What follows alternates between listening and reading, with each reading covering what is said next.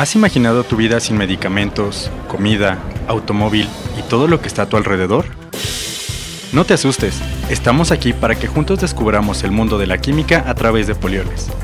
Quédate y reta a tu mente para crear conciencia. Hola Lili, ¿cómo estás? Bien, ¿y tú? Bien, otro día más aquí contigo grabando. Contentas, emocionadas, felices, como en el episodio anterior. Anterior. Así es. El día de hoy, pues estamos haciendo este episodio muy a la par de- del Día de las Madres, entonces muchas felicidades a todas las mamás, aprovechando este espacio. Eh, y bueno, pues para enlazarlo un poquito con la fecha y demás, Diana, ¿a ti te gustan los pasteles Sí, me encantan. y los helados? Y también, Y bueno, la leche. también. Eh, ¿Qué otra emulsión tenemos por aquí? Mayonesa, crema. ¿Te gusta la mayonesa? Sí, en el sándwich o en el atún. El atún, ¿no? Más o menos. Entonces, eh, escogimos este tema porque pues está muy relacionado con los productos que se pueden utilizar para esta parte, ¿no, Diana? Sí, queremos hablar de, de emulsiones, ¿no? Y cómo se presentan en nuestro día a día para hablar pues más a profundidad de este tema de la química y pues cómo se, cómo se llevan a cabo las emulsiones y demás. Decidimos invitar a una persona que creemos a la que le podemos sacar mucho jugo por toda la experiencia que tiene. El día de hoy nos acompaña Roberto Mendieta Costa, él es nuestro subdirector comercial aquí en Polioles. De profesión es eh, químico con una maestría en química orgánica. Y lleva más de 43 años eh, aquí en Polioles. Entonces, bienvenido, Roberto. No, hombre, muchísimas gracias por la invitación. Platícanos, ¿cómo empezaste aquí en Polioles, Roberto? Sí, bien. Ya hace ¿Estuviste muchos siempre años ya no me acuerdo muy bien. pero- sí, eh, empecé a trabajar aquí en Polioles. Tuve la oportunidad de iniciar poquito antes de terminar la carrera en el área de control de calidad. Ahí me tocaba analizar las, las materias primas y hacer análisis y todo eso. Y posteriormente estuve un buen tiempo en la parte de investigación, desarrollo de, de productos. Y ya también desde hace un buen tiempo, como bien decía Diana, eh, en la parte comercial y en la parte también de técnica, sobre todo asistencia técnica a clientes. Súper. Bueno, pues como dice Diana, que tienes muchísima experiencia, ¿no? O sea, has, pasado por áreas aquí en Polioles, pues, eh, como, pues, básicas para poder aprender de, de- del porqué de nuestros materiales y cómo están conformados. Sí, sí, sí, me, me tocó ahí muchas experiencias en la parte de en investigación, desarrollo de productos, cosas que, que hicimos que, que no pensábamos que en un momento dado pudieran resultar. Y muy, muy, es un buen aprendizaje, es una buena escuela para, para los que estamos dentro de la industria, ¿no? Oye, Robert, y pues después de estos años en Polioles y demás, eh, supongo que has tenido la oportunidad de ver cómo ha ido evolucionando año con año eh, Polioles, ¿no? Sí, sí, sí, tuve la, la oportunidad de, de pasar tal vez de, de una empresa que estaba muy enfocado a, en un principio a, a la parte de producción de ciertos materiales commodities, sí, como, como los glicoles. Posteriormente pasar a la época de los polioles para la producción de plásticos de poliuretano. Ujú. Sí, ahí me tocó mucho esta parte donde se, se hablaba ya de la eliminación de los clorofluorocarbonos, que son elementos que se usan para producir las espumas, sí, que es algo parecido también a una emulsión. y actualmente Poliol está muy centrado, eh, el- su, su negocio está en la parte de los surfactantes y muy particularmente surfactantes para eh, el negocio de petróleo con una aplicación que es el proceso inverso a la emulsificación, productos que sirven para demulsificar, ¿sí? las emulsiones. Muy bien. De hecho, para eh, hablar de, de petróleo vamos a tener un capítulo en unos meses, unos días. también. ¿no? va, va a ser la contraparte de la De la emulsificación. exactamente. bueno, Robert, eh, ya adentrándonos un poquito más a lo que eh, nos truje, eh, ¿nos puedes platicar qué es una emulsión? Claro, eh, una emulsión es un sistema de dos fases. Las dos fases son líquidos, es aceite en agua y que normalmente nosotros la vemos como una sola sustancia. El ejemplo más clásico es la leche, la mayonesa. Nosotros vemos solamente un, una fase. Una fase, no, no una fase, vemos simplemente una sola sustancia. Cuando esto lo observamos en algún microscopio, vamos a ver que realmente son dos fases, lo que se llama la fase continua, que en este caso sería agua, y una fase dispersa, que serían pequeñas gotitas de otra sustancia, que en este caso pues es, puede ser grasa, puede ser aceite, puede ser una proteína. Ese es un sistema, un sistema de una, una emulsión, ¿no? Es usado en muchos, muchos, muchos, muchos, muchos productos de nuestra vida diaria, ¿no? ¿Cómo cuáles? bueno, va desde, desde los alimentos, ahorita que comentábamos, ¿no? Digo, la, la leche es una emulsión natural, pero existe la mayonesa, la margarina, eh, las salsas, algunas salsas, este, algunos aderezos, por ejemplo, ¿no? También. Sí, en algunas eh, emulsiones la podemos encontrar en los alimentos como el yogurt, eh, los helados, sobre todo esos helados que son cremosos, en el betún, por ejemplo. Y tiene otras muchas, muchas aplicaciones en otros campos diferentes a los alimentos, como son los cosméticos, sí, este, las pinturas, las tintas, etcétera. Y ahorita que hablabas de los alimentos, Robert, ¿cómo es que funciona la emulsión? O sea, ¿cómo se puede, cómo se emulsiona como tal el, producto? ¿no? Ah, es, una buena pregunta, ¿no? Digo, el, clásico experimento que luego hacemos en nuestra casa de tratar de mezclar agua con aceite, ya sabemos que no se mezcla. ¿Y cómo le hacemos para mezclarlo? Pues le agregamos un surfactante. Okay. El surfactante va a actuar exactamente en lo que se llama la interfase entre la parte eh, acuosa y el aceite y es lo que nos va a causar o provocar que se vea como un solo componente, ¿no? Esa es la función precisamente de los surfactantes que como comenté, pues es ahora el negocio más importante que tiene Polioles, ¿no? Y por ejemplo, ¿qué producto podríamos ahorita como mencionar de que tiene esta función, ¿no? Como surfactante ah, de Es, es, interesante porque eh, en este caso muy particular que hablábamos de los alimentos, los surfactantes eh, para este tipo de aplicaciones normalmente son eh, compuestos naturales. Existen desde la carboximetilcelulosa, la goma guar, la goma xantana, este, las eh, lecitina, por ejemplo, que son compuestos relativamente naturales que se usan como surfactantes naturales para causar o la formación de la, de la emulsión. Sin embargo, existen ya algunos surfactantes, voy a llamarle este biobase, que tienen su origen en materiales eh, naturales, ¿no? ¿Cómo cuál? Como el eh, eh, monoesterato de glicerilo, por ejemplo, ¿sí? los ésteres de ácidos grasos, los ésteres de sorbitán, e inclusive algunos etoxilados de estos, de estos materiales, de estos ésteres, eh, se usan con, con este, el propósito de formar emulsiones y como comenté, son productos biobased, ¿no?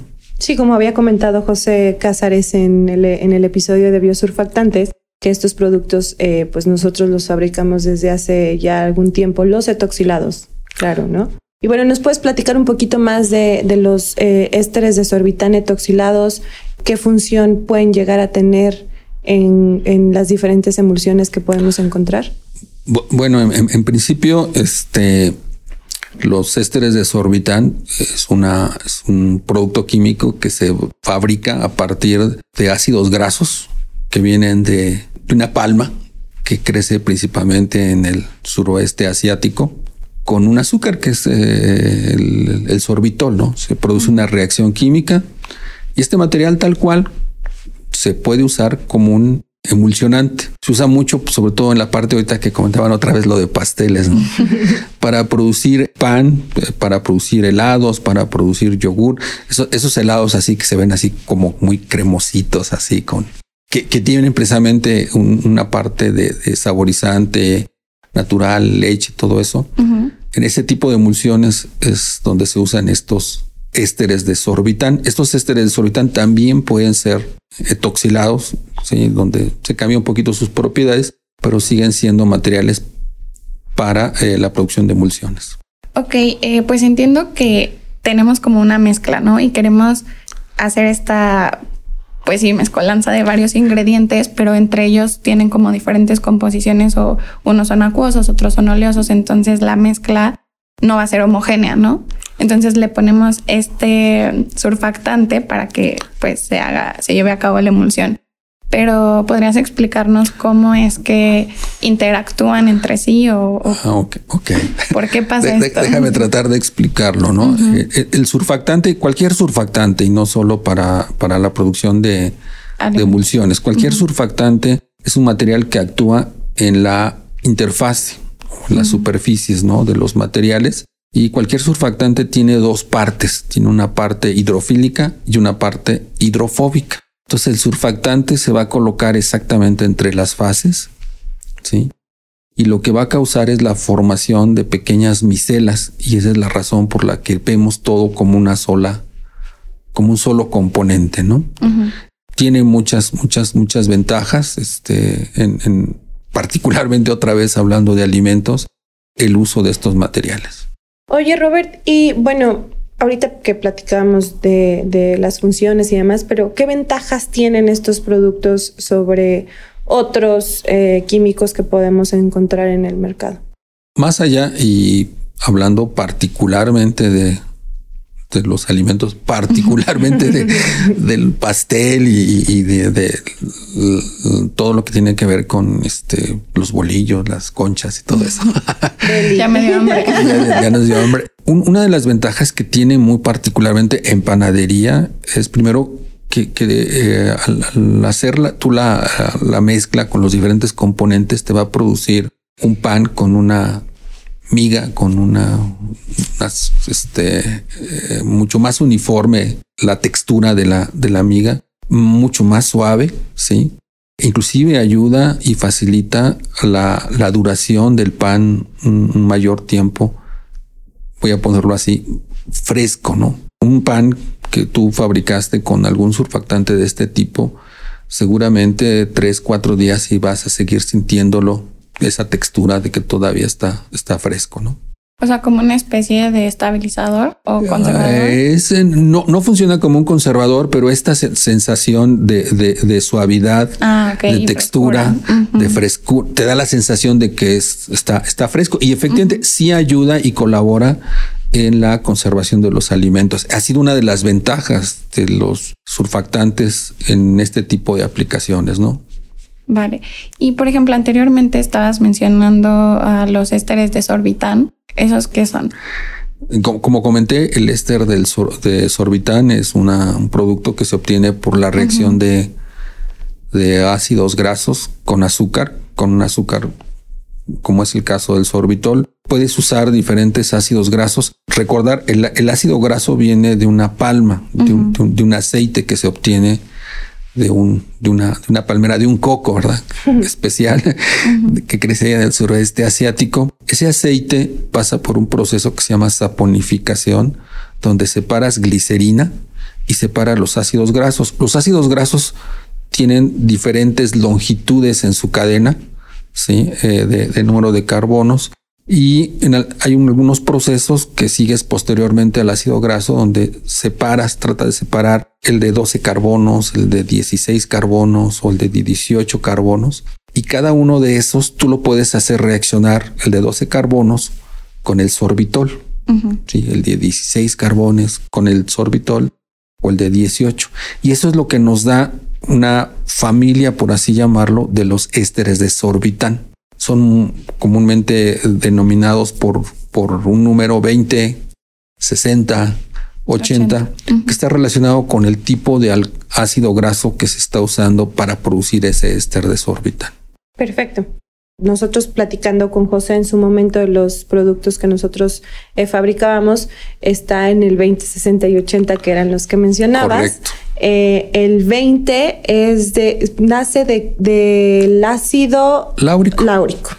El 60 del ácido esteárico. Y el 80 del ácido oleico. Correcto, no, mira, te lo sabes. Sí, sí. Tuve buen profesor Robert. Es correcto, es correcto, es correcto. sí, Bueno, sí. pero y estos productos a su vez nosotros los podemos etoxilar, ¿no? Se pueden etoxilar porque al final tienes este, para poder etoxilarlo, eh, cualquier material debe tener al menos un grupo OH, ¿no? Un alcohol.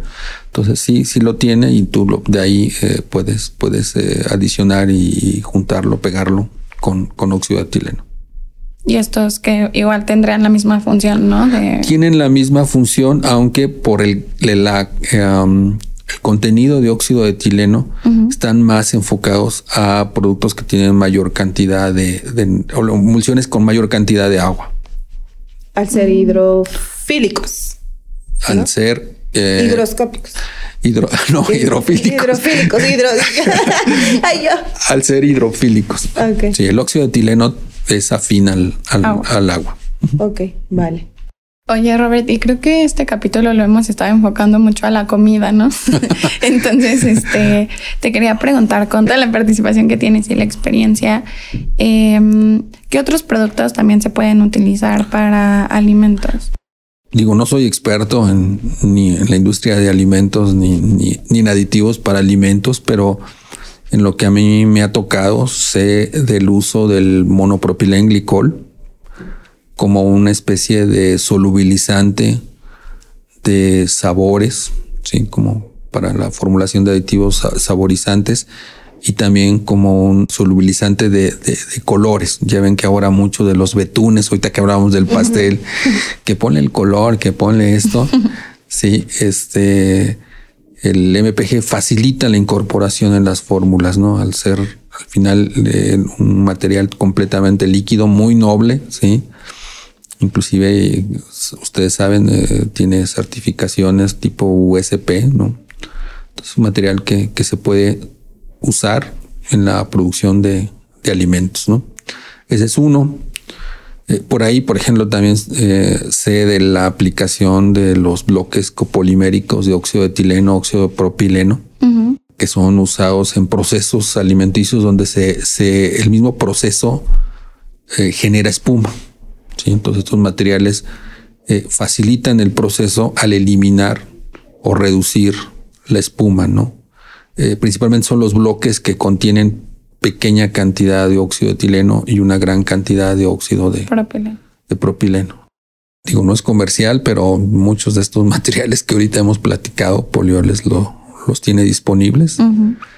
Eh, aquí es que invitar a nuestros eh, escuchas a que se acerquen al área comercial de Polioles y con mucho gusto les ayudamos, los soportamos con cualquier eh, situación, cualquier problema que, que tengan, cualquier necesidad, con mucho gusto los podemos, los podemos atender.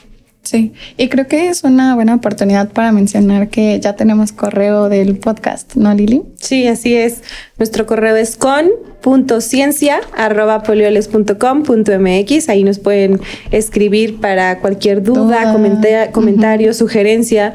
Si tienen este, pues alguna pregunta acerca de, de algún material, si quieren eh, comercializar con nosotros algún producto o si quieren simplemente darnos algún comentario acerca de este proyecto, eh, pues estamos abiertos. Y pues bueno, entonces Robert, me surgió otra duda y, y es que, o sea, me vas a regresar, vamos a regresar al principio, creo, Al origen. al origen. ¿Las emulsiones se rompen o no se rompen?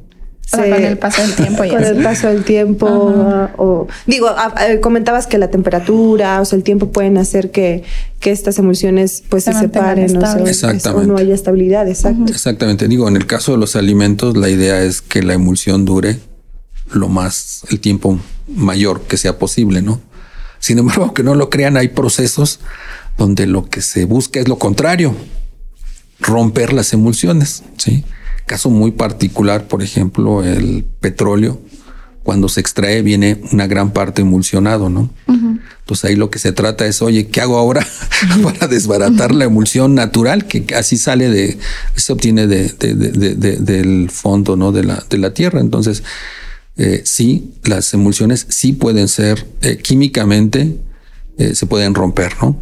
A través del uso de demulsificantes. Pero entiendo que eso ya es otra, historia. ¿No? Sí, para unos próximos episodios, ¿no, Diana? Porque también manejamos esos productos. Correcto. Adicional a emulsificantes, también manejamos demulsificantes, muy particularmente para una aplicación específica en eh, la industria de petróleo. Perfecto. Correcto. Súper bien. Pues mira, yo con esto sigo dándome cuenta cómo Polioles está inmerso en todas las áreas, ¿no? O sea, que de verdad tenemos como mucha ramo de aplicación. Sí, todo el repertorio de productos que manejamos, eh, pues están eh, en el día a día. Sí, es correcto. Digo, afortunadamente en Polioles tenemos un portafolio muy robusto de materiales. Eh, con esto que ahorita comentaba de los surfactantes, créanmelo, los surfactantes están en nuestra vida diaria desde que nos, desde que amanece hasta que termina el día en muchos, muchos productos. Ahorita platicábamos de alimentos, pero existen igualmente en la parte de eh, limpieza. cuidado personal, cuidado del hogar, en la parte de agro, que es muy importante también, en la parte de cuidado del hogar, este, desde la pintura, de, en muchas, en muchas ramas encontramos los surfactantes como un elemento muy importante en nuestra vida diaria. Y ya para terminar, eh, pues igual agradecerte que estás aquí, pero me gustaría preguntarte, ¿no? Igual con todo tu expertise que llevas en el en la industria química y demás, bueno, ¿cómo ves ahorita tú eh, el camino o hacia dónde va ahorita la industria o qué tendencias? Híjole, es una pregunta muy difícil, ¿no? Pero yo creo eh, al final la, industria química ha traído muchos beneficios. Ahorita hablábamos de la parte de agro, de nuestra vida diaria, cuestiones de la limpieza, cuidado de la salud. Sin embargo, como muchas situaciones, esto trae ciertas preocupaciones en el tipo de materiales, en los eh, desechos que generan estos materiales, ¿no?